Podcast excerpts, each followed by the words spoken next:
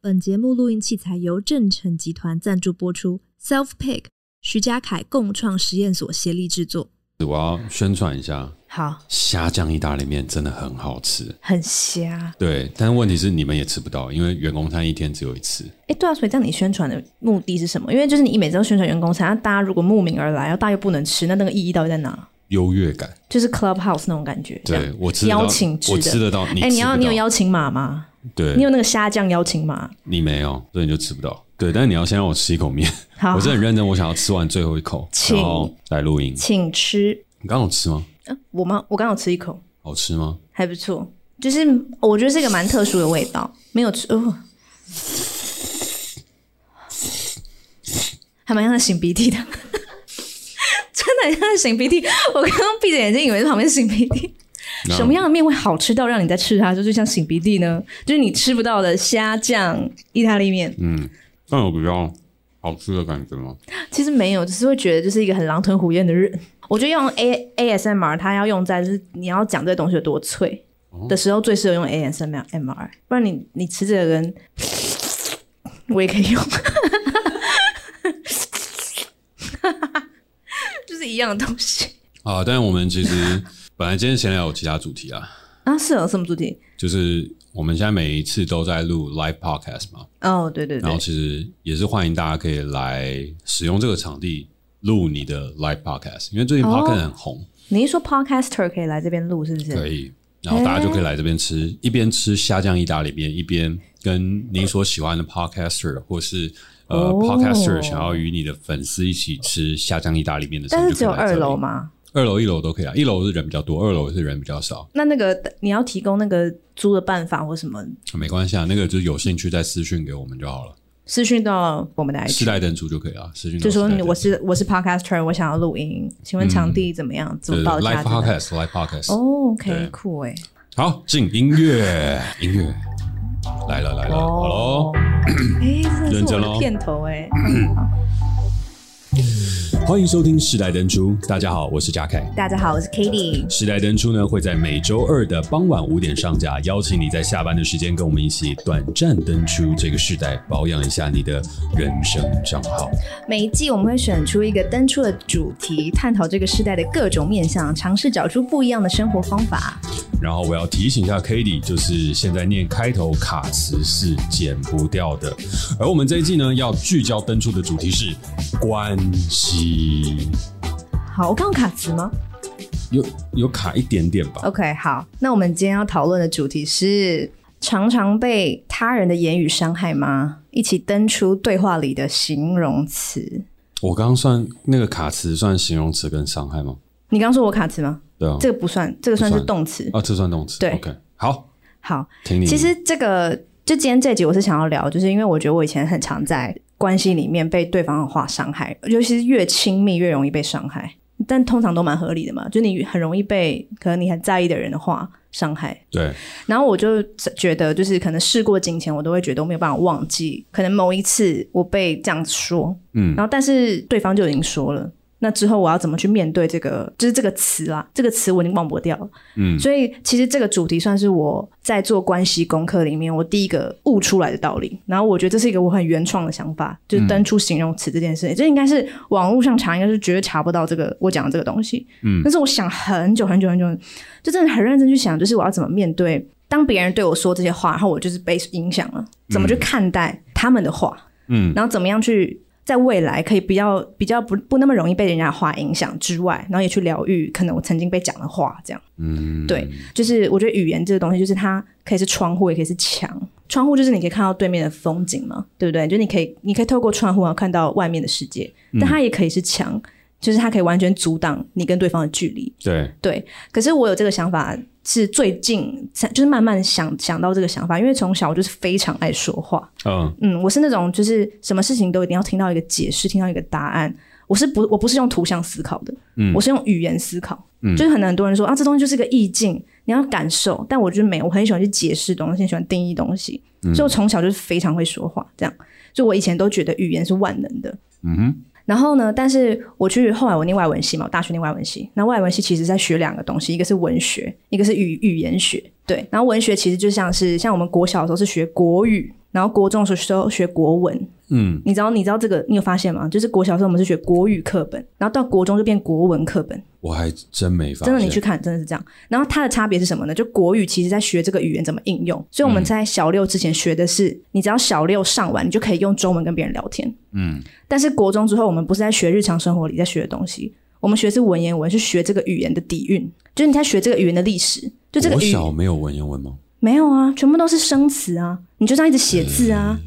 你就这样写什么忧郁的郁啊，然后还会造句，嗯好难哦而且是国小都在学因为所以哦这种，就你要你要知道怎么用这个语言。哦，所以你国小通常六年级上完，你一定是可以跟中文跟任何台湾人聊天。 OK 嗯对，可是，在国中之后，我们就不是在学日常对话的东西，我们就在学这个语言的，就是应该说它的底蕴，它怎么成为这个语言，它的历史这样。所以外文系的文学也是在学英文这个语言的历史，但另外一个东西是语言学，语言学它就在讲说，语言它其实是声音结合观念。就当我今天说“我”这个字的时候，你听到“我”这个声音，我们自己在脑里面自动把“我”这个声音跟“我”这个概念结合。嗯，对，然后语言学就在教像这样子的东西，它是怎么样结合，以及为什么日本人发不出 the 的音，而台湾人发得出来，那是我们这个喉咙构造什么不一样嘛，等等的这样。但我就是因为去在外文系的时候，我就上了语言学的课，我开始去比较往语言的本质去看，我就发现语言不是万能的。然后我在那时候阅读到一篇文章，嗯，他就说在某一个地方的原住民，我已经不记得了，他说某个地方原住民他们的语言里面没有前后左右这四个字，所以当他们要说“我前面有这杯酒”的时候，他不会说“我前面有这杯酒”，他会说“我的南西南方”，就西南方有一杯酒这样。而且这个西南是真的完全正确的方位。像我，我现在完全不知道东南西北啊，所以他们语言里面没有前后左右对，但是都有东南西北。有东南西北，有有很方位有很精确的方位，所以他们不管人转到哪里，他们都知道正正确方位在哪里。有方位感，但没有方向性。对， OK 但他们就是他们还是可以用他们这个方向性去表达他们说的东西。 OK，你是不是可以说，比如说你可以说这个棉花糖在这个杯子的北边这样，可以然后这你可以完全表达出来，然后所以他们就成为就是最有方向感的民族。嗯，然后那时候我突然发现，语言不只是形塑呃我们的思想，它也形塑，它也它也形塑我们整个民族性。嗯，所以我就发现说，哦，以前我可能觉得我是个天生没有方向感的人，但如果今天我在那个国家出生，其实我说不定就变成很有方向感的人。这也这也许不是基因问题，这是语言影响了我们脑袋思考的的观念。因为他们的世界里面没有相对位置的观念，嗯，所以他们永远都是用绝对位置的观念在对话，嗯。那我就回到我的语言本身，我总是觉得我可以用中文这个语言去讲遍我认为世界上所有的道理。可是会不会我的语言也有局限性？我就想到这件事情，好，对，对我想到这件事，我想说会不会我的语言也有局限性，所以我永远没有办法思考到我的语言之外的东西。嗯这样对，所以这是我开始去怀疑语言的本质的开始。然后我就慢慢的就开始对，就是所以说，如果今天我说的语言它并不是万能的，那是不是对于别人对我说的话，我开始去想，我是不是也可以不用那么的百分之百的觉得他这个话一定是什么意思？这样怎么了没？错你是想发问对不对？没有，我是想要表达一个开心。哦，开心吗？我觉得这两集都录的蛮好的，哪哪两集啊就？是上一集的正集跟你这一集要切入的题目，哦，真的吗？它都有很多我觉得我可以发挥的空对间。对对，你可以发挥空间。前面两集真的比较憋屈，前面两集是哪两集啊就？是在讲关系的，就譬如说父子、母女，然后还有一些等等。但这些嗯哦 OK 你把关系升华到另外一个层次去对探讨的时候，哎，我的公用性就出现了。 OK，对，对，所以但我我觉得蛮这个好其实的只是我的开头，就是好我我觉得我想探讨，就是我不是一开始就对语言的本质去质疑，嗯，因为我以前是非常相信语言的，然后我后来就是读到一个哲学家叫维根斯坦，他蛮有名的，他是一个他是个语言哲学家、心灵哲学家、数学哲学家，嗯，他就是去探讨这些东西的本质，嗯，然后他就是说过语言的边界是人类思想的边界，嗯对他讲这是他的名言大名言，然后这我也是慢慢的去悟出这句话的道理，这样。然后这是我的第一步，就是我开始去质疑说，哎，我使用的语言它其实并不是万能的。我总是以为我我可以用我脑袋里面想什么，我就可以全部用我的语言表达出来。但其实，在语言之外，还有更多事情。就像如果我今天是诞生在那个国家的美的人。我可能永远都无法想象，在别的地方竟然有前面、后面、左边、右边，这到底是什么概念呢、啊？这样，你有一个切身经验可以说明你是怎么样发现语言的边界，或者有一个体验吗？嗯，应该没有，因为我还是很努力想把它文字化，所以，所以我觉得就是，我觉得这是为什么我那么喜欢譬喻， OK，我超级喜欢譬喻的，因为我觉得是我从小就有很多很多的感觉，然后我发现我的语文语言没有办法去描述它的时候，我就开始不停的使用譬喻。我以前作文就是大量使用譬喻，我现在也都是一直在使用譬喻，但这是题外话了。我只想先用这个当开头。对，对，这是我第一个开头。那后来我去在做关系功课的时候，发现哦，被对方的言语伤害这件事是我一个很大的罩门。那我就阅读到一本书叫《非暴力沟通》，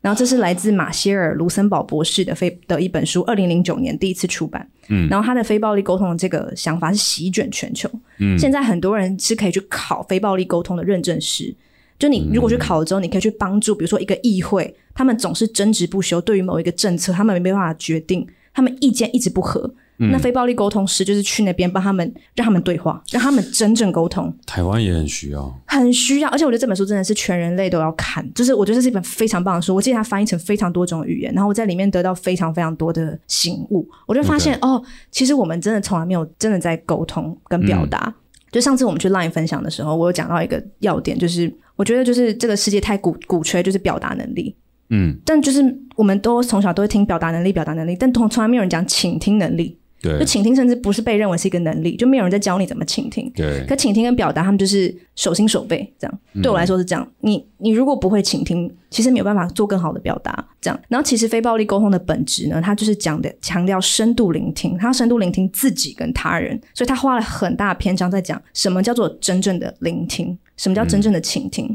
嗯，然后呢，我稍微介绍一下他这本书。就他说，非暴力这个词是引用甘地的口号，它指的是当暴力从心中消除时，自然而然对他人怀抱善意的状态。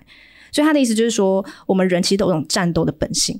嗯只是我们现在就是在文明的社会里面，所以我们不会一出生就是会去给人家抢食物、杀人，这样不会。可是如果今天我们就是没有人管我们的话，我们是有个野性的，我们本身是有那种战斗跟有点暴力的因子的。嗯，对。然后他就说，但可是这个东西它会影响我们在沟通的时候，其实都没有沟通到点。就我今天其实想要讲 A，可是我用 B、C、D 去包装 A，嗯，然后就会让大家都一直在 B、C、D 上讨论，然后这些 B、C、D 都非常伤人。嗯但我真正想讲的是 A，那为什么我没办法直接讲 A 呢？因为我不知道我想讲的是 A。嗯，那当我自己都不知道我想讲的是 A 的时候，你要怎么知道我想讲的是 A？那你可能也想的是讲的是 B，但你却一直在 A、C、D 上讲。我们没有聆听自己，也没有聆听他人，所以沟通没办法发生。嗯，对，所以他呃非暴力沟通就用了四个过程，它有四个一二三四四个阶段去达成非暴力沟通的的这个顺序。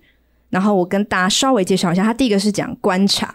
他说观察哪些行动影响了我们。第一个是这个观察，然后第二个是感受，就我们对这些行动有什么感受？嗯对，好，就比如说今天有人做什么事情，我观察到了这件事情，然后我发现我对这件事情有一些感受，嗯，好，然后第三个是哪些需呃，第三个是需要，哪些需要跟价值观让我产生这些感受？嗯，对，就比如说我假设我今天观察到你把这个面放在这边，然后我的感受是我觉得很脏，假设， 嗯，然后我就去想为什么我会觉得很脏。好，这是第三步。那最最后一步是我们想请求，请求第四步是请求，请求对方采取哪些具体具体行动来增进我们的生活。嗯，所以我的具体行动就说，哎、请问你可以把这个拿走吗？那这就是个很简单的沟通过程，这个是非常简单。就通常我们不会因为这种事吵架嘛，但真实生活其实更复杂。就有时候我观察到一件事情，然后我引发我的感受，但我还甚至还没有厘清我的感受，我就先请求说你可不可以不要怎么样这样，然后就暴力沟通。嗯，对。然后呢，他就说非暴力沟通的第一个要素，就我刚刚讲的是观察，他他就花了一整个篇章在讲怎么观察。他就说，其实我们常把观察跟评论搞混。嗯，对。然后他说了，他说了一段话，我觉得我想念一下，但这段话其实有点复杂，但说不定你可以，你可以翻译。好，好，他就是引用了一个叫语义学家温德尔·强森他说的一句话，他说：“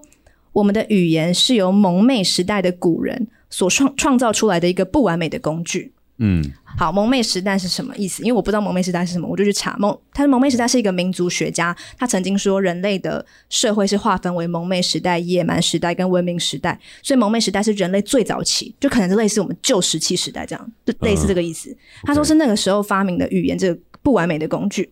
然后他说是属于泛灵论时代的语言，以致我们以至于我们喜欢谈论事物的稳定性、相似性、常态与种类、各种神奇的转变、立竿见影的对策、简单的问题以及最终的解决方式等。然而，真实的世界却是一个逐渐演变的过程，充满了各种变化与差异，有不同的维度、变数与关系，而且人们会成长、互动、进化、学习，并且应付各种复杂的情境。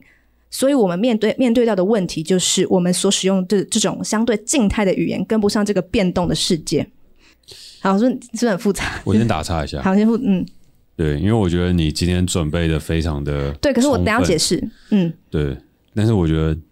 进展有点太快了。进展太快了吗？进来太快，你前面噼里啪啦讲了很多，但其实每一个东西都有蛮多的重点可以去讨论。对，但是因为我其实想要讲到我讲那个形容词的部分，就很简单的，对只是我想要把我脉络解释清楚。对我懂，但是问题是我必须要先暂停一下，因为我刚我刚刚听起来都有负担了。哦，真的吗？就我刚刚哦，听，就是从你从最一开始的语言，你就从国语讲到国文，然后再讲哦到对语言的边嗯界性。嗯，然后语言的边界性讲完了之后呢，我们再讲到一个事情，就是非暴力沟通。非暴力沟通它有四个步骤，跟四个步骤当中很重要去解释的方法。对，然后呢，再往下的时候呢，你去我就讲第一个步骤，对，然后后面引述了一个非常哲学性的话语。对，来去嗯解释知，所以其实知识量到现在，它需要一个小小的暂停，呼吸一下。嗯好，对，好那我先呼吸一下，跟着观众朋友一起呼吸一下，听众朋友一起呼吸一好下，好然后我好们进到你真的很想要讲的形容词。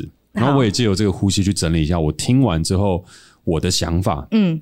跟我一个主观的感受，你看是不是有能够去诠释到你刚刚所讲的这些？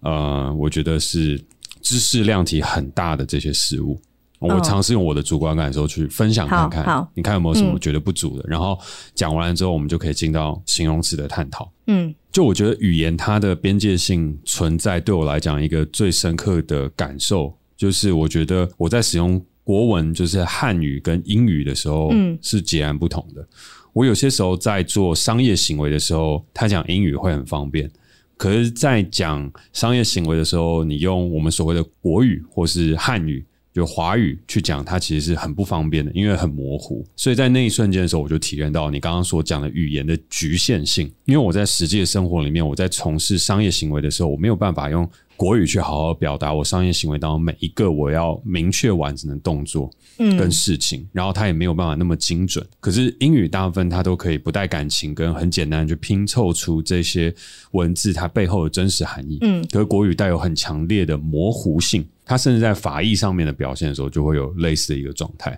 嗯，所以我到后面的时候，我自己也也不是不得不，但就也就渐渐习惯，就是会跟着那些商务人士就开始三不五时会夹杂一些英语，因为英语在讲的东西的时候，它是讲一个特定的事情。举例来讲，business plan 商业计划。我们在讲中文商业计划的时候，商业计划它可能代表的东西很多，你可能是一个概念、一个想法，或是一本册子，或是一个什么东西。可是如果英语在讲到 business plan 的时候，它是经过完整的定义，它有一定的规格，然后就会说这个东西叫做 business plan。嗯嗯嗯，但中语中文的商业计划，它没有带有这种含义跟这种绝对的指称性，嗯，所以那时候我就有感受到你刚刚就讲到那种语言的那种局限性，因为你刚刚讲的就是有些时候我们有方向感，就是譬如说我们刚刚讲方向跟方位嘛，但是在我实际的生活里面，我就是在觉得中文在使用商业的逻辑性上没有比英文好用，嗯，嗯，对，因为中文的词比英文多非常多，对就是像德国德德文是所有语言里面的字词最少的，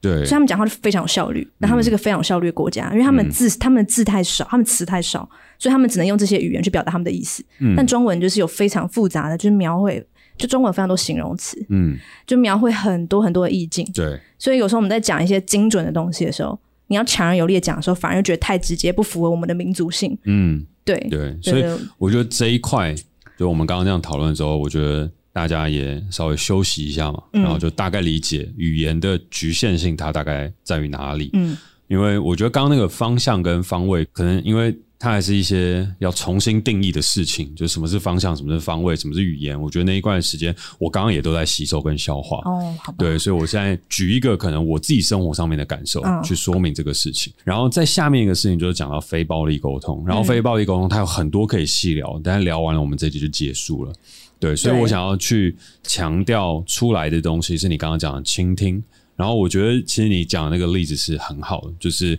Line 的分享，嗯，对，但是因为你讲得很快，他就跳过了，然后可能大家不知道为什么我们要去 Line 分享的，我们到底在做什么？就是我们有呃受邀去 Line 里面去做了一个类似企业内训的一个讲座跟分享。然后再讨论怎么样做 podcast 啊，怎么样去做沟通跟表达。然后在这个过程里面 k a t i e 有分享到一个事情，就是他觉得在表达之前最重要的事情是倾听，倾听跟表达互为表里的状态下，我们才能够把我们所要沟通的意涵去讲清楚。对，然后其实我们在做那一次的分享的时候，我们自己也都蛮忐忑的，因为我们并没有去做过相关的 podcast 的教学嘛，嗯这是应该第一次。第一对，而次，且我们的 podcast 虽然曾经很红，就是有曾经 Apple Podcast、Spotify 双榜前十，但现在已经没有了。很久没有了。对，所以我所以们不就知道有为什么会点邀请 我们，冒白者症候群去到我那个地就整个方。就觉得说啊，我去那边他们是不知道我是谁，对他们应该邀请吴淡如跟瓜子，他们应该是要邀请百灵果才对啊。 啊，对了对对了，啊你的那个例子比较好，对但对我对想要看吴淡如加瓜子会发生什么事情，感觉会很好玩。好，好，对，但是就是我们稍微稀释一下那个知识的浓度好跟状态，我们嗯把那个情境、那个 scenario 再复述一下的话，他就说：“哎、我们在那边去分享我们该怎么沟通的时候，嗯那 k a t i e 有强调出一个很重要的事情，就是其实你在表达之前，最重要的事情是你要倾听。”嗯因为倾听了之后，它会带出你当天在讲到一个很重要的结论，然后也是我们常常在讨论的事情，就是什么是回应，什么是反应。我嗯觉得非暴力沟通，它也可以总结和囊括到你所讲的这个反应跟回应的这件对事情上面是。是对，如果对非有暴力沟通的话，它就会产生回应，嗯就是我们会倾听，然后我们会去观察，我们会去理解，然后最终给出我们自己的回应。嗯，可是暴力沟通它就是一种反应，你不倾听，你不观察，你就是直接反映当下的一个情绪，对，然后也就是你刚刚在讲，我讲 A，然后呢，但是我透过 B、C、D 去表达，对对然后对对呢，你要讲 B，你却透过 A、C、D 去表达，对，对，那这个状态来讲的话，那就是我们在讲的反应与回应。反应的东西就是我们针对这个东西去反映出去，可是那不是我们实际要沟通的事情。我们实际要沟通的事情是别的，我们有我们心中所要论述跟讨论这个重点，可是我们却只是放任自己的情绪或当下的一个反应去做出了当下所能给的这个这个回馈。可是那不是我们想要沟通的，所以我们应该要去做的非暴力沟通，也就是其实你那时候在 LINE 里面分享的事情，就是我们要去做到的事情是回应，我们倾听，我们消化，我们吸收，然后最终组织成属于我们自己的语言，并在了解这个语言的边际性跟局限的时候，我们提出这样子的一个想法。嗯，然后最后我想要再梳理的一个事情就是文字的力量，因为其实你最后开到了这个题目，就是你所引用的这一段话语，其实这是我第一次听。就是我，我之前也没有听过这段话，可是我很能认同他所讲的事情。那这个的话是我最近也不是最近啊，我之前就很喜欢去看很多的哲学性的书籍。嗯，那其实很多哲学跟主义性的书籍，它都有聊到相同一件事情，就是语言跟文字它所代表的力量跟它的缺失。它所涵盖的事情就是，我们先生存于这个世界上，文字才被发明的，语言才被发明的。对，语言先呢，对，嗯，然后呢，在这样的一个状态下，我们透过语言跟文字凝聚起沟通的共识，让人形成了一个群体。可是我们的存在依旧是优于这些事情发生的，就是我们是一个更大的基数。语言跟文字，它是语言，它可能能够包罗一百分里面的九十分，文字可能包罗九十分里面的五十分。可是我们的存在是一百分，哦，对啊，所以对嗯，发展到语言的时候，它已经排除掉了十分；发展到文字的时候，它排除掉了剩下四十分。所以，我们人的本身的存在，它假设是一百分的话，文字所能表达和我们现在所要能沟通的事情，它只剩下五十分，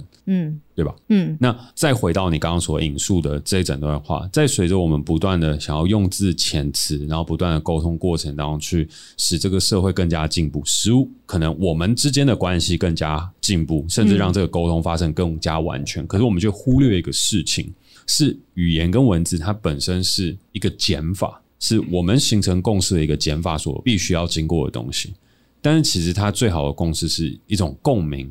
它是超越语言跟文字之外的那种存在。那种关系其实最棒，就是那种共鸣性的关系。就是有些时候我们都常常会说，哎、其实我不用讲什么你就懂，嗯，你应该也会有类似的感觉吧？就是有些时候你跟你最好的朋友或是一些很重要的他人相处在一起的时候，我什么都不讲，但是一个眼神对到就说，哎、你懂了。然后那个不是文字可以去表达，也不是语言可以去说明跟沟通的。嗯嗯，比较少，因为我还是会把它讲出来。哦，好，对。那我我自己会是这样我认真为的啦，爱讲，对我自己是，嗯我自己会这样认为。我觉得最最好的默契跟最好的沟通，它是一种有点类似心灵交流，就是诶一个眼神哦，嗯，我知道你懂，好，没事，那就好。可是那种状况很难，因为它没有沟通的效率性。对，它是一种缘分，可遇不可求嗯的缘分，好吧？那我我这是刚刚梳理一下你刚嗯刚所讲的事情，然后我感受到的东西，做一个小小的分享跟休息，嗯，对，然后想要透过这然个后后东面西就很后面就很简单了。对，想要先透过这个东西舒缓一下，然后进入到你要讨论今天的这个重点形容词。 OK，、好，其实我引用这段话的原因，只是因为他有提到静态的语言跟动态的语言这件事情。然后，因为我刚刚有提到说，呃，非暴力沟通的第一点就是我们要去区分观察跟评论。嗯，然后所谓静态的语言就是评论，静态就是它是没有任何弹性的，评论就是像，比如说我就说你很脏，我只看到一个事情，我就说你很脏，这是一个评论，这是一个静态的语言。好，但动态的语言可能是观察，就比如说我观察到你每次吃完东西都放着，不会拿去收，然后我观察到三到四次，嗯对我是连续性的观察，但是我没有下评论说你很脏嗯这样，因为有些人就会说好，那我讲我的观察，我观察到你很懒惰，嗯但这不是，这不是，这不是观察，这是评论。观察应该是说，我观察到你回到家习惯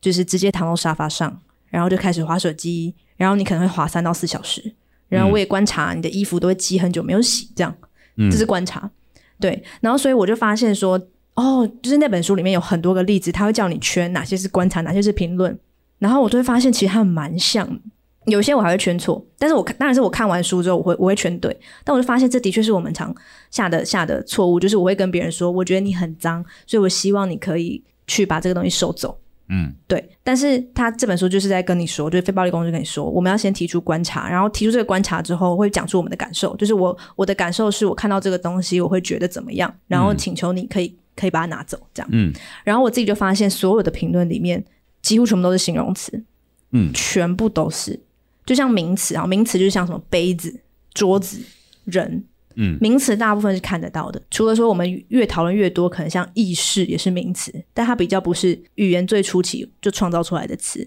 嗯对。然后但是像动词就是动作嘛，然后形容词呢，它其实只是修饰名词的一种词。但却被我们大量使用。嗯我发现形容词它可以让这个世界更丰富，但是它能创造丰富有多丰富之外，它还带再带来多大的伤害？因为形容词全部都是非黑即白、一体两面的，嗯美丑、高矮、胖瘦、自私、无私、懒惰、勤奋，就是每一个形容词它都有一个反面词。嗯对，然后我就发现说，我开始去想这件事的时候，我就发现形容词是一个很值得登出的东西，就是因为我们每一个人使用形容词的时候，因为它不是名词，它也不是动词，你看不到，所以我并不知道你的脏跟我的脏到底是不是同一个意思。嗯对，就是我就发现我们讲着同样的语言，但我们交换完全不同的观念。嗯，因为假设从小假设我对脏的定义是这样，就是我可能看到我爸都脱袜子放在那边都不丢，我就会觉得这东西叫脏，我就对我就对脏这个字建立了我的第一个场景。可是对你而言，你的第一次对遇到“脏”这个词的时候，你的场景跟我完全不一样。嗯，所以我的可能是爸爸都怎么样怎么样，然后我就一直收集我对于脏的画面，所哦以以后我遇到同样的场景，我就说这个人很脏。可是对你来说，就是可能脏不是这样子的，嗯对。然后就像比如说好自私好了，自私这个词有时候通常不会有人想要被说自私，但有些人说自私就是可能对我，可能对我来说，自私可能是我从小看到我爸，我只是举例，都这些都以上都不是真的，好就看到我爸可能就夺门而出，离开我们家，再也没有回来。嗯我就然后我妈就说你爸真的很自私哦，这是我第一次听到自私这个词，嗯我学会这个词。但是对你来说，可能自私就只是你弟把你最后一块棉花糖吃掉，哎、你很自私哎、嗯或是你弟把你的衣服抢去穿，哎、你很自私哎、就在你的生活经验里面，自私就是这些小小的事情。当你把这个自私拿出来对别人使用，说哎、你很自私的时候，我就受伤了，因为对我来说，自私是爸爸离开家，然后抛抛家弃子，然后你你却对我说我自私，我就会对这个字，我就对这个字很敏感。嗯，然后我就发现，就是尤其是形容词这个东西，它是看不见摸不着的。我们每一个人都是在用同样的形容词，然后交换完全不同的概念。所以以前我很常被讲到，比如说玻璃心好了，嗯脆弱，嗯，然后做作。哦，我很在意被讲做作。哦，然后我就在想，为什么我那么在意被讲做作？我真的我就回想我第一个遇到这个词的场景到底是什么？我记得好像是好像是我妈在看电视，然后她就是看到那个某那个某个女女模特儿，然后就用非常非常嫌弃的表情说这个女的很做作，然后就说哦，原来这个东西叫做作。但是我又觉得说，哦，我永远都不可能变成这个电视上的人。然后有一天我被说做作的时候，我就很受伤。我觉得做作不是这样吧？嗯对，然后我就发现，就是我们应该要对别人的形容词审视一下。今天当你骂我的时候，你说我不好的时候，我先找出你对我说的形容词，我会知道那是属于你的定义，所以我不会那么快被你伤害。嗯，那同时，我也要建立属于我对这些字眼的定义，我就会知道对我来说，真正的自私应该是怎么样，真正的脏应该是怎么样，真正的脆弱应该是怎么样。因为我有我我我有我自己的解释，所以我不会被你的解释伤害。嗯对，这就是我今天要讲的那个登出形容词。然后我觉得，当我们去开始对于自己使用的字眼去研究的时候，就有哪一些字你被讲会特别生气、特别难过，然后去找到你第一次遇到这个词的场景，以及你之后遇到这个词好几次的场景，然后你整理出来之后。你有你自己对这些字眼的解释的时候，你面对他人的批评，跟你面对他人对你恶言相向的时候，你也会允许他有自己对这个字的解释。嗯然后你就会突然不会，就是他一讲，你就马上进入到你很受伤的情绪。你怎么可以说我自私啊？你就不会有这样的嗯反应了。然后我就是透过这样的方法登出登出这些形容词，因为我就以前比如说我就被说我很冷血，你很冷血，对我被这样讲过，你很对冷血，我就然后我就觉得说冷血，我就真的觉得就是有这么严重吗？这样很冷血你跟冷血哦应，该，然后很不温柔，我被讲过这个。哦 OK，然后我觉得说那温柔的定义应该是怎么样？嗯那不温柔的定义又应该是怎么样？嗯哼我就发现说，哦，那是你的定义。如果我只我我只做这样子的事情，你就认为我不温柔，那那完全是属于你形容词的定义。那对我来说，我的形容词是我是这样定义的，因为我嗯对这些字、跟你对这些字字的经验完全不一样，所以我就觉得语言的局限性在这里。嗯我们讲同样的语言，但我们背后的经验完全不一样，嗯但是我们还是用同样的语言在沟通。那那两个人在一起，然后或是一对友谊，到底是要经历多少次的来来回回的沟通，去确认彼此的字眼背后的画面，要多少次你才能知道他讲这个话的时候我完全懂？嗯我觉得需要好多好多年，所以更不用去谈论那些你的长官突然对你说的某个词了，因为你你他不是你要花一辈子去了解的人。嗯然后我觉得除了形容词之外，名词、动词什么其实都没有什么伤杀伤力。嗯但形容词它可以创造最美的跟最就是最美，又是个形容词，因为最让人感到快乐跟最让人感到痛苦的所有语言里面最的极限就是在形容词，所以我就觉我觉得其实形容词非常可怕，也非常厉害。没错。嗯，对啊，后面就比较简单吧。我其实就要讲这个其实对后面讲的这些跟我的专业有很大的关联性。哦，真的吗？我个人必然在下小弟我你的的专业，专业是导演。你的专是跟你说你这个形容词跟你的有关系哦。我跟你讲，当导演，也就是所谓的影像创作者，嗯第一件事情最最最重要就是避免形容词。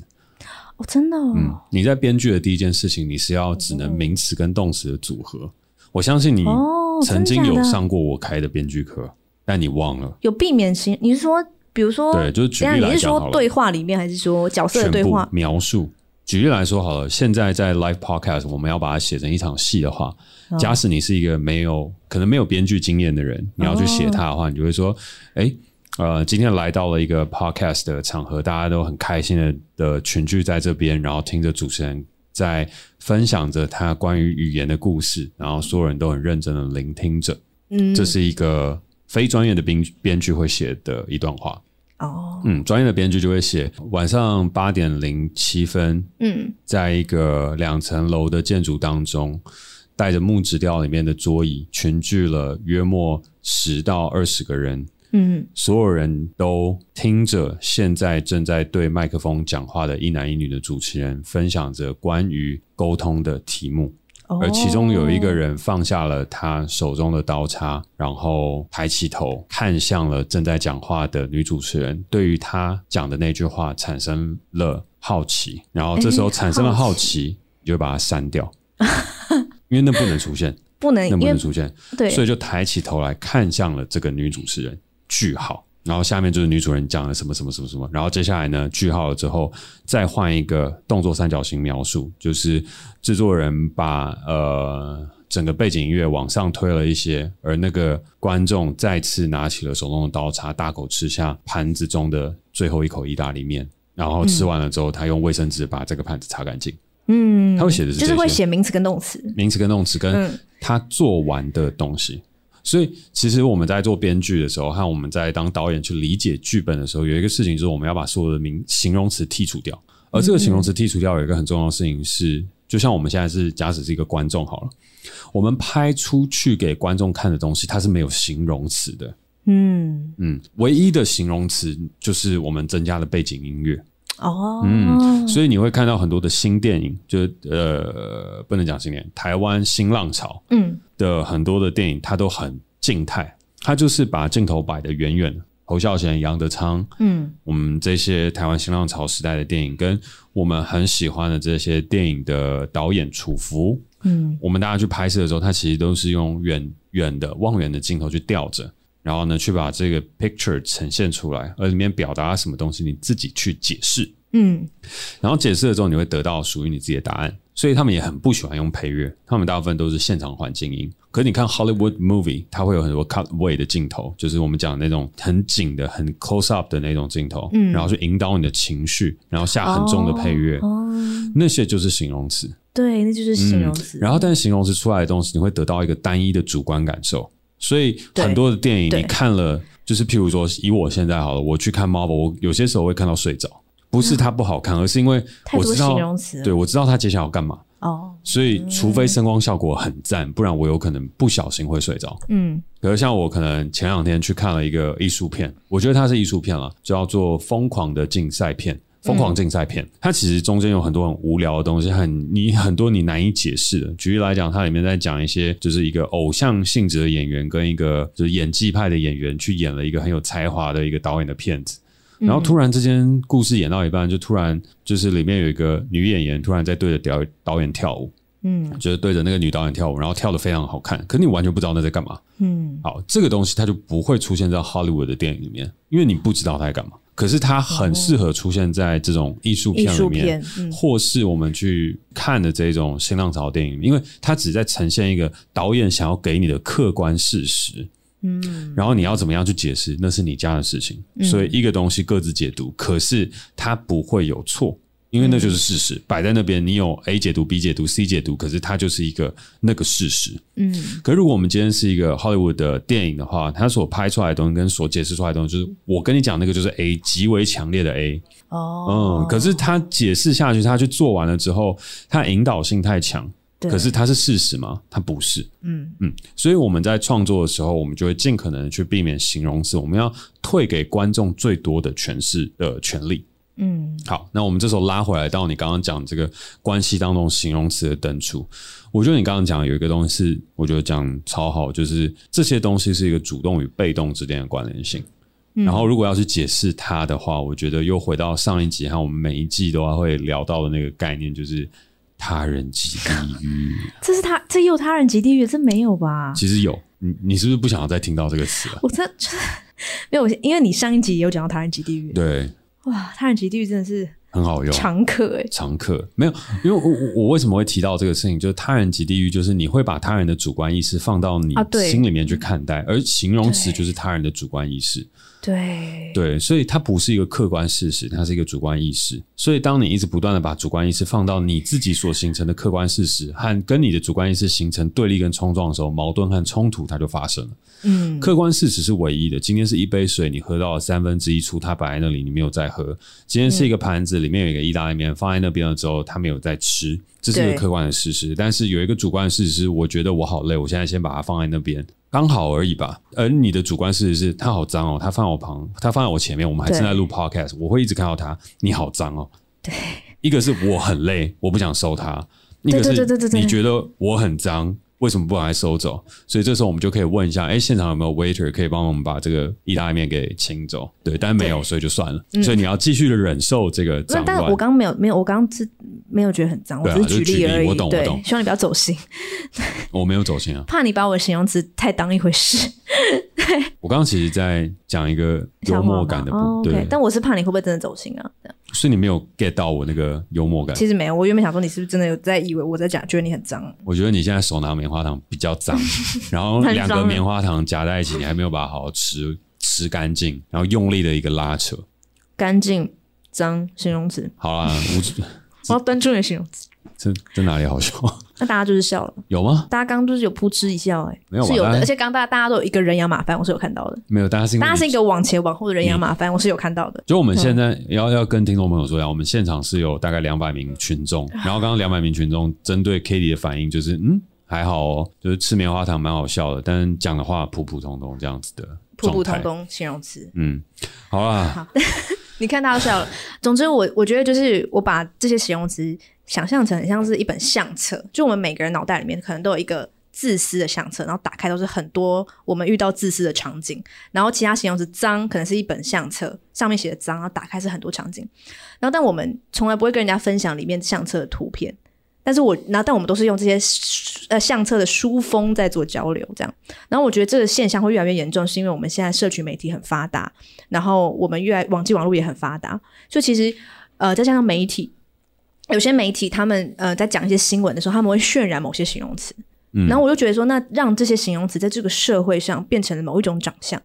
它固化了某一种长相，就是这些形容词以后我们遇到的时候，哦，你这个人就是怎么样，然后这些词就被定型了。所以我其实是像我很喜欢做字眼研究，就是因为我觉得我们要讨论我们对这些字眼的了解，让这些字眼是流动的，嗯，所以每一个就自私不是只是电视上你看到那个新闻事件那样子的自私而已，自私的背后有很多很多的种类，很多很多意思。嗯，那我们每一个人对自私的理解都不同，然后我就觉得我们应该要去讨论我们对于形容词的理解，而且我觉得亲密关系的伴侣之间或是好朋友之间，也可以一直不停的去讨论，哎，你认为什么是美？你认为什么是丑？嗯你认为什么是善良？然后我觉得就是不断去讨论这些，就是我们可以去回溯我们是怎么样学会这个词的，然后我们是在什么样的场景才会使用这个词。嗯对，然后我觉得讨论越多，就越来越多人不会再被这些言语伤害，因为你会知道，哦，自私其实不是只是只有那个样子，脏也不是只是只有那个样子，所以我不会只有被他的某一面这个字这个形容词的某一面伤害。嗯，但我觉得这件事蛮难的，就是也不是大家见到面就会开始讨论，哎，你对于什么事的想那个形容词的想法。但我觉得这是很有助于关系的增进，所以我觉得就是如果说呃，假设就是情侣啊，或是好朋友常吵架，我觉得是很可以去讨论。然后家人之间也是，尤其是像家人，我们是生长在不同年代，对于形容词就更是完全会理解完全不一样。嗯所以有时候我妈讲一些话很难听，但她其实可能没有那个意思，嗯就她可能不是我理解的那个意思，但她就是用了这个词，对。但是就是我觉得长辈会比较难，但我觉得如果大家可以去讨论我们对于这些字眼的理解的话，我们一定可以变得越来越就是包容性越来越大。嗯，越来越好，对，我这认是同，我嗯，这是我的结论，我认同，我觉得讲的很好，谢谢，嗯 很好，形容词，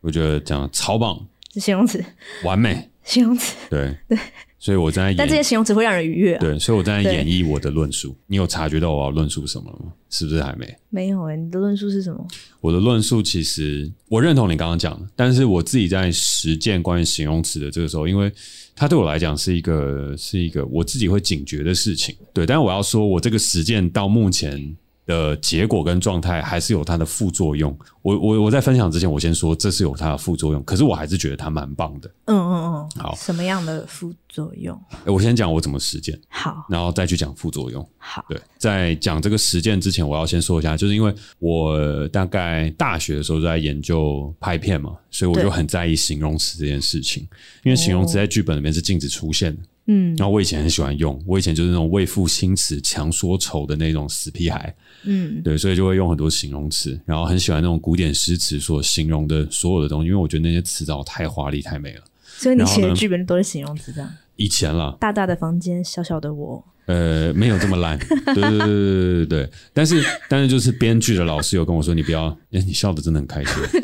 你在笑啊？我觉得，我就觉得你是就是你知道，就是为赋新词强说愁的少年，可能就会写这样的东嗯、西。那是大众文学。对对对哦 OK 为赋新词强说愁，少年会再多一点点的文学性，就是他一定会说偌，大的房间，渺小的 我，他会把有惨文绿学性吗？ 没有，他就会把惨绿少年这个事情转化成，就是他会有一种移情作用，所以他就说在惨绿的房间中，独自留下孤单的背影，类似这种东西，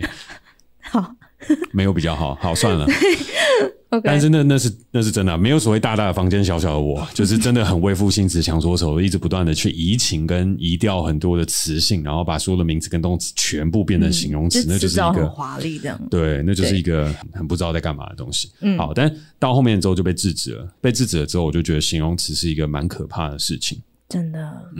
然后到后面的时候，我也有想过，就是我们应该要去很认真地去探讨形容词它在各自之间的定义，嗯，因为这个东西在在我心中有留下过一些创伤。然后那些哦创伤的东西，就是我讲的东西跟你讲的东西不一样，所以我觉得你很卑鄙，你很下流。但我讲的事情其实是好玩的，但对方却觉得很认真。哦，对，就是一群臭直男嘛，臭直男在讲的时候说：“哎、我觉得你这卑鄙、下流、龌龊、肮脏、垃圾，类似这样这样。”只有一乐连色串是讲出名来词。但是垃圾那个时候在当下也变形容词，我在形容这个人是一个垃 圾。 OK，对对对，那是一你种说比你喻你这样讲，让别人走心了，这样吗？呃，一开始没有，因为一开始都大家都臭直男嘛，嗯嗯所以就说：“哎、你这人卑鄙、下流、肮脏、龌龊、垃圾，啊妈的。”鸡呗，就是这样一整块这样讲出来，但是我们在表达我们的友谊的良好，嗯，对，但不小心如果可能对到一个女生，或者是哦对到一些不适合的场合，他就说：“哎、你这个人卑鄙下流，我说乐色。”你本来在表达出一个：“哎、其实我蛮欣赏你的。”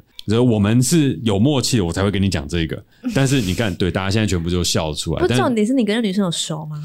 没有跟人但家是不熟，然后骂人家 baby，哎、你很 baby 哎、我也会对觉得你很烦呢、啊。对，所以我就说那个就是一个错误嘛。所以呢，到后面的时候，我也曾经有想过，哎、我讲这个卑鄙下流、龌龊、肮脏、垃圾、鸡掰类，就是这些词是一种表达，哎、其实我们是一起的认识的那种感觉，哦，对。然后想要重新定一下这个字眼，但我觉得其实不要，就是你就不要讲这些会比较好。然后我后来认真觉得事情是形容词，它有它存在的必要性，但是那是在美的事物。对美的事物， 对，你要对创造很多形容词去形容这个难以言喻的美，因为那个对对美对对超越了事实的存在，那是一种善，那是一种好。对，所以你对在对对关对系里面的时候，和你在做嗯创作的时候，你可以尽可能用美的形容词去形容好的你想要就是正好面的，的对形对容词对，对嗯好的那一面。但是当你遇到坏的事情的时候，请你停止，也不是说停止啊，就是尽可能减少去使用负面的形容词。嗯，对，因为你美跟好当中，它也呃美跟好之后，它一定有跟坏跟不好的嘛。对对然后我们就会下意识的把我们每跟好的东西投射出来，坏跟不好的变成了一个商人的形容词去利用了出来，然后以为那个东西可以表达的更直接，嗯但其实根本不是，因为别人不一定能够收到你同等的那种感受性。对，所以现在的我，嗯，我就有一个蛮机车的做法，形容词蛮机车的做法，这样子，就是当你要表达你的不满的时候，嗯，跟你要在这个关系当中陈述你的想法给对方的时候，你就讲名词跟动词就好了，嗯然后把必要所推导出来，你希望对方去做出来的动作表达清楚，这才是最好的沟通。举例来讲好了，嗯嗯我讨厌你，你这王八蛋，乐色，嗯，所以呢，你到底要干嘛？但是如果你譬如说，我不喜欢你今天爽约我这件事情，请你下一次要在你答复这个约定前一个小时跟我说，不然我们就分手，不然我们就不要当朋友。它就是一个事实的陈述，那它就会是一个很明确的，就是说，哦，我今天表达这个东西，我表达我不满，然后你下一次你应该要怎么样去做的一种方式跟方法。嗯，然后举例来讲，我最常应用这个的做法就是在职场里面。嗯职场里面你会发现，可能那时候，譬如说你跟浩伟在沟通啊，或者是你跟其他人在沟通的时候，你们一直都在形容词。对，我们稍微帮大家复习啊，那些你不敢跟老板说的事，哎曾经对发生过的经历。我觉得我们场景的吵架的内容也可以变成一个非暴力沟通的实习案例，对因为我就是们完全在暴力沟通。对，我我我现在很兴奋要分享那个曾经的案例但。我对，就是曾经 k a t i e 跟她的主管，就是曾经吵过那个关于桌子的事情。位置位对对置，对，位置位置。但在我眼里，它就是一个桌子。嗯，好一，个位置，一个桌子，然后呢，他们就在吵那个桌子，你为什么要把我的桌子拿走？难道你都没有想过我的感受吗？然后你当初不是答应我说那个桌子就是要留给我的，然后你现在拿给了别人，那你觉得你这样做对吗？你不会觉得你这样很自私吗？你都没有想过吗？就是那些整体的东西，他们就一直不断的喷彼此，在说，哎，你为什么会这样想？然后呢，浩伟可能跟对方讲，就是这有什么重要的？为什么你就不能够理性一点？就是他们一直在情绪，然后各种的形容，然后就说为什么浩伟他可以这么没有同理心？哦对，对，然后 K 那时候讲一讲就哭出来，就是他就欺负我、啊，他就都没有。哎，我觉得你很扭曲，你超扭曲事实哎，那根你本就不是这样。那你讲一下啊，那我其实也有点忘记，好像就是他答应要把那个位置留给我，然后但他把他自己的位置拿去用，然后我就说，哎、你不是要把这个位置留给我吗？他就说，反正你又很常去那边外面度 podcast，你又不会很常待在公司，你就当游牧民族。游牧民族名词转形容词，没有啊，你就当游牧民族是名词啊，游牧是一个好都可以游了。牧民族你就当游牧民族。嗯，然后我说，所以一我说，所以我在办公室没有固定的座位吗？对我蛮凶，他就这样，对。 他就很，然后我就觉得怒了，我就觉得说什么意思？怎么可以？我是正职员工哎、然后他把我知道他把位置给实习生，然后我是正职员工，我没位置，他叫我就是哪边位置去哪边坐，那他完全没有跟我知会哦，然后他也觉得我还我不接受是我无理，那其实这是蛮不合理的吧？无理形容词，对他没有，他没有直接说我无理，但他的态度就是觉得说你不要那么闹事，你就有哪个位置你就去哪里坐，你就比较你就比较少在办公室，嗯，好，我觉得我觉得当时的那个事情是蛮蛮蛮可爱的啊，嗯对但正我们也面的和形好了容正面的对形容我词们也蛮可爱的。啊蛮可爱。对，我觉得就我其实也忘记，记细节，因为我我我我真的没有放在心上，我没有真的气到现在。对啊，但的确，我们当时可以可以假设有个非暴力沟通师， 我可以我帮后我们来协我就有调帮你们做非暴力沟通啊，是吧？你就帮我们哦所以解释我后来双我方那时候立我场就我就我就说好，所以浩伟想的是这样，你想的是这样，那我们现在要有一个解决的办法，那个解决办法就是我们一把位置让出来，然后 k a t i e 去做；二 k a t i e 就去当游牧民族，可是他心里会不是很开心，但我们想要把这件事情解决，所以二的方法行不通，我们只剩下一，所以呢，我们现在就是要让 k a t i e 有一个位置，然后你也不要去天台。那时候浩伟最后提出一个激进的说法，位置都给你们，他去天台工作。我说你疯了， 对啊，你干嘛去天台工作？但因为他就是很直率的一个人，所以他那时候就他应该是被气到啊对啊，就气到啊，然后就说那不然你们都要位置，那我去天台也就算了，类似像这样。但我就说我个人的建议就是把形容词、把情绪、把这些东西用在美好的事物上。没错，但是当真正的事实和我们要进行沟通的时候，我们就讲动词跟名词，然后我们去提出一个解决的办法，这样就好了，不要浪费太多的情绪，这样会很累。好，你刚刚讲到说形容词要用到美好事物上，我就发对现我们忘记讲，就是今天开头我们要念那个留言，就是赞助我们的留言，这些赞又赞给我们小额赞助，他们都有留言，他们都是把形容词应用在好的事情上面。他们这对是一个我们使出了非常多好的形容词，我们现在就来念几个范例。所以其实我们这一集在夜配，我们要收获大家形容词的赞助，不是，哎、哦不是也有可能哦、也有可能。但是就是我们鼓励以这后个事没有情以后，发生如果有大家有小额赞助，我们也有留言，我们都会念啊，好好好不好？好哎你，看得到吗？这个会不会老花眼？没关系，我把眼镜拿掉，我等一下看一下。我嗯没有啦，我看得到啦。我三十岁，为什么会老花眼？奇因为刚刚温迪就一直跟我 说怪，你，才老 花你知眼道啊温迪！刚开始跟我说，哎、还是我传电子档给你们。我说我我说我看得到，我看得到啊。他就又讲第二次，我就说我看得到，他就说啊，我不知道 Jack 会不会看不到，我就说应该不会，我就本来在你担不要心老花眼，，你不要把你不要把过错推给我们现在的正职员 工。没有，真的是他担心你看不到，我觉得超好笑的。好，我拿一下眼镜，等我一下，我看得到 啦。这效果要做多久？我先念第一个。个，好，好，Nina 呢？她说：“谢谢你们的分享跟讨论，让我在寻找自己的路上多了很多帮助。谢谢你们。”她赞助了两百元，然后我们感谢 Miko，二零二二年二月二十二号上午十二点十七分零四秒，我都完全看得清楚。NT 两百元，很喜欢 Jack 与 k a t i e 的搭配，Jack 较沉稳且说话起来有深度，但实在也很需要 k a t i e 的神解析，再用口语化的方式再诠释一次。诶，我觉得我今天反而做到了这一点。好，然后呢，他有继续在讲，有一种哦，原来如此的感觉。另外 k a t i e 的声音很好听哦，很适合讲 podcast，所以一定要来赞助一下。好，节目要继续哟，选题材很有深度。Jack 怎么懂这么多啦？谢谢 Miko。好，下一位是没有没有名字的。她说她赞助一百元，感谢 Jack 跟 k a t i e 然后再来是 Amanda，因为朋友的推荐，最近才开始聆听世代登出，对于很多议题的讨论都很有深度，而且很有想法。然后真的透过节目有多一点不同的思考和观念的交流，很赞，很赞的节目。那下一位是 Sam。Sam 赞助一百元说，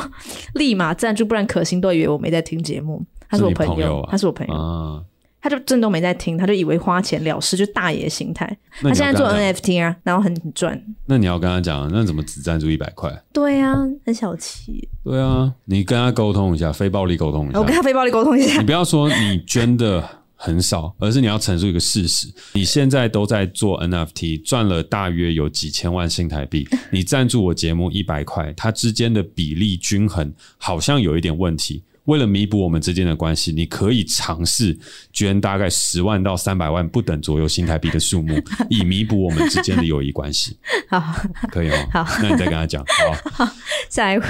Lisa，从那些你不敢跟老板说的事到世代登出，谢谢你们陪伴转职与新工作的哲学心灵探讨，仿佛站在巨人的肩膀上看不同的人生视角。哇，从小小的我变大大的巨人了耶！嗯 好，现在是新竹的阿尼，他赞助了一百块说，很喜欢你们的整理与分享，很优质的节目，喜欢分享以及思辨的过程，两位主持人很棒，继续加油！哇，感谢来自新竹阿尼，你是否也是南方四剑客的忠实观众朋友呢？我也是南方四剑客里面阿尼的忠实支持者哦。虽然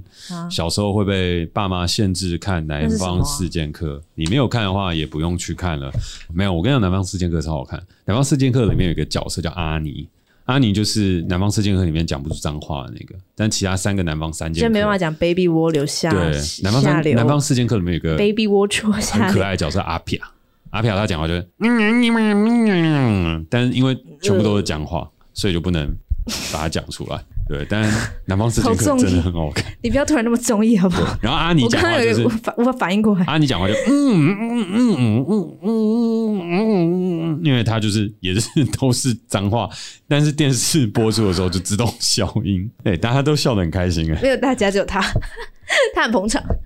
好啦，那我们今天的节目也进到一个最重要的一段，那就是我们要搭配着我们的配乐，缓缓的道出我们节目的最后最最最重要的一件事情，那就是，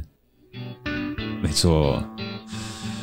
让我们忘记南方四剑客的小小的故事，回到我们今天讲到的沟通，回到我们今天讲的所谓的登出形容词，让我们在关系里面有更好的维护。让我们在节目的最后再次邀请你，每周二与我们一起短暂登出这个时代，解构社会，实现自我成长。没错，让我们的人生账号都可以登出一下再启动。那如果大家最近晚上有空的话呢，有一些故事想要聊聊，有一些东西想要分享的话，欢迎到 Self Oasis 二楼 Self Lab 一起来喝杯酒，聊聊你的故事。嗯，那欢迎大家订阅我的晚安信。如果有任何内容产出的接案工作，也欢迎随时私讯我的 IG。我是嘉凯，哦，我是 k a t i e 那我们下哎，你要说哦，如哎果、对哦，我跳了一段，对对对对对对。哦啊，那我讲好了。如果你喜欢我们的节目，欢迎小额赞助我们。有任何想跟我们说的话，也欢迎在 Apple Podcast 给我们评分加留言，或是透过底下连接私讯给我们哦。好啦，那我们下次见，拜拜